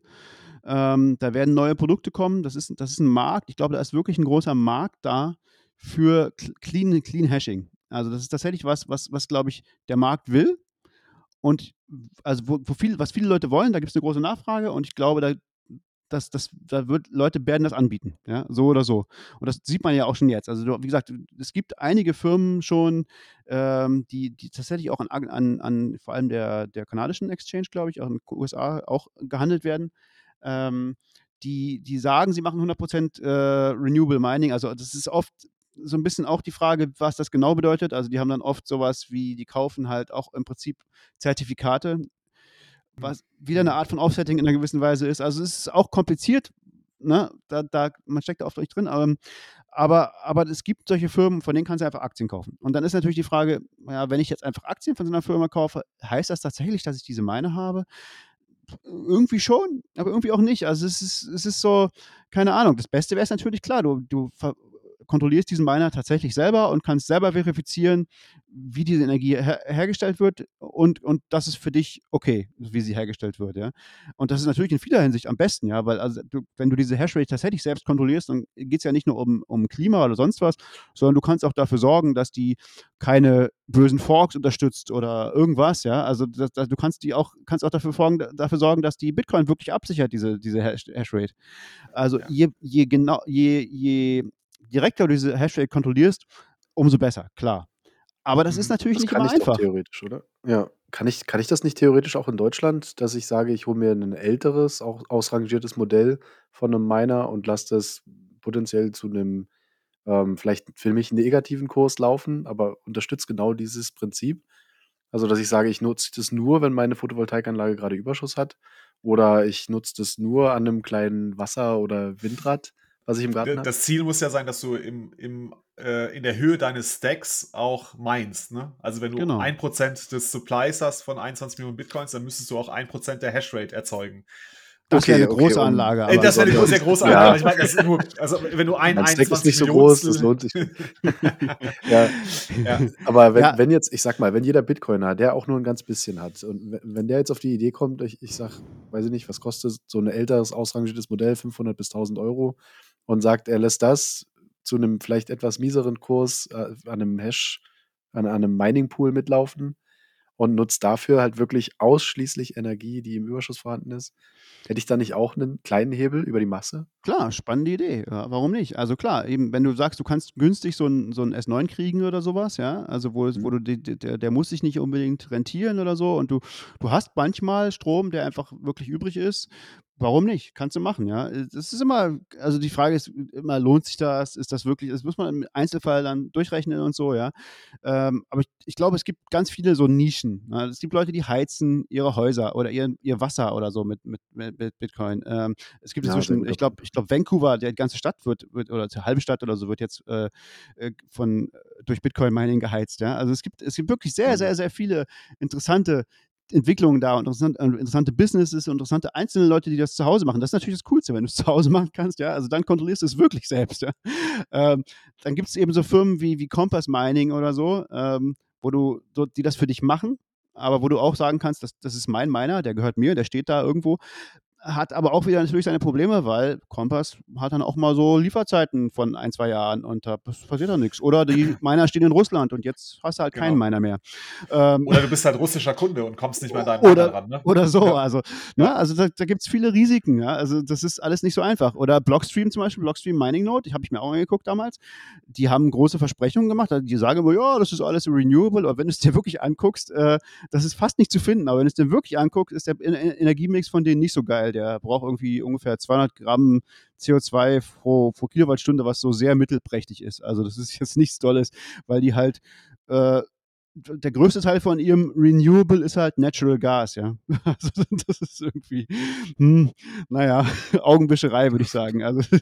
also man muss da halt äh, möglichst genau hingucken, möglichst direkt selber machen und das ist tatsächlich nicht einfach. Also da gibt es, da, da, ich glaube aber, wie gesagt, das, das ist ein sehr großer Markt und ich glaube, da passiert gerade ganz viel. Ich hoffe wirklich darauf, dass es immer einfacher wird, äh, in erneuerbare Hashrate, also Hashrate zu erneuerbaren Bedingungen oder mit wenig CO2-Erzeugung zu investieren. Aber es ist was, was, was nicht einfach. Das ist eben auch ein Grund, warum wir das, als wir mit Net Positiv angefangen haben, nicht äh, ins Auge gefasst haben, weil, weil wir einfach die Möglichkeit nicht gesehen haben. Es, es ist einfach faktisch schwer zu machen. Aber es wird besser. Eine schöne Pointe fand ich, äh, und da muss ich wieder den äh, schon mehrfach genannten Nick Carter hier zitieren. Ähm, der hat wirklich eine schöne Pointe da gedreht. Der hat nämlich gesagt, ähm, also wenn du als Staat besorgt bist, dass äh, Bitcoin ja so viel äh, CO2 emittiert und das ganz schlimm ist, dann führ doch eine Steuer ein, mit der du entweder ähm, ne, fossile Miner, äh, äh, ja, ja, fossile Miner, nennen wir sie so, äh, benachteiligst oder halt ähm, Mining mit erneuerbaren Energien äh, subventionierst. Und damit könntest du dafür sorgen, dass das Bitcoin-Mining oder der Bitcoin allgemein mit nachhaltigerer Energie versorgt wird. Fand ich ja eine schöne Pointe. Ne? Das wäre die, das ist die, eine logische Schlussfolgerung aus dem Ansatz von Troy Cross und Andrew Bailey. Ja, ich meine, das ist genau das, was ich gemeint habe mit der EU-Regulierung. Ne? Man müsste eigentlich äh, erneuerbares Mining fördern. Ne? Nicht genau. irgendwie Mining verbieten oder so. Ja, das ist genau, Quatsch. Man müsste genau. erneuerbares Mining fördern. Das wäre wär super. Also, oder äh, einfach fossile Energie global teurer machen. Das würde es auch automatisch erledigen, aber das ist halt auch nicht einfacher. Äh, Global Policy ist halt immer schwierig durchzusetzen. Genau. Das, wie willst du es machen? Ich glaube, da spielt die Zeit uns aber so ein bisschen zu. Ne? Also wenn du jetzt auf ganz lange Sicht siehst, ist auch wieder nicht der, der, der schnelle Faktor, aber wenn du jetzt auf die lange Sicht siehst, dann wird die Zeit einfach zeigen, dass der große Energieaufwand, den du beim Kohleschöpfen brauchst, nicht so sinnvoll ist, wie die Solarenergie zu nutzen beispielsweise. Kann man hoffen, ja. Sehr schön. Ähm, Stefan, hast du noch äh, einen Punkt, den du dir vielleicht gedacht hast, den würdest du gerne heute Abend machen und der noch nicht gekommen ist? Kann man äh, euch unterstützen? Also ja. abgesehen von natürlich dem Offsetting, aber auch die Seite oder ja. Nö, nö, wir sind eigentlich fein. Also ich, das, ich bin, wie gesagt, das ist so ein bisschen die Sache mit, mit Net Positive Money, die gerade die Webseite, die ist ein bisschen veraltet und ich, ich, bin eben auch ein großer Fan von dieser, von dieser Troy äh, und, und, und Andrew Bailey äh, Idee. Ähm, deswegen, da wird sich sowieso was ändern. Also wir werden das irgendwie, äh, das, das muss sich irgendwie ändern. Wir werden das, werden das noch, noch besser machen. Aber man kann natürlich immer noch, also das ist immer noch valide äh, an, an klimafreundliche Organisationen zu spenden, ja. Und da haben wir ein paar Vorschläge, könnt ihr machen. Das ist, kann man, aber, nee, aber wir, wir, wir versuchen auch nicht irgendwie eine große Organisation zu sein und irgendwie äh, Spenden einzusammeln selber. Das, das muss gar nicht sein. Nee, das ist, ist alles, alles cool. Nee. Alright. Dann würde ich sagen, äh, vielen Dank, dass du da warst, Stefan. Also mir hat es sehr, sehr viel Spaß gemacht, äh, über dieses Thema zu sprechen. Kalso, auch Fall. dir vielen Dankeschön. Dank. Ja, schön mal deine Stimme zu hören und dich dabei zu sehen. Ja, ich danke Großer euch. Fan vom Podcast. Oh, schön. Ja, es ist, ist, äh, es ist war, war sehr, ein sehr angenehmes Gespräch, sehr cool. ich rede immer gern darüber. Also es ist ein spannendes ja. Thema. Es, es, ändert sich auch ständig. Es ist wirklich ja, spannend. Das stimmt. Dann äh, würde ich sagen, folgt und bewertet uns den ganzen Quatsch. Äh, ne? Ihr wisst, was, was los ist. Ähm, wir sagen, focus on the signal, not on the noise. Vielen Dank. Ciao, ciao. Ciao. ciao.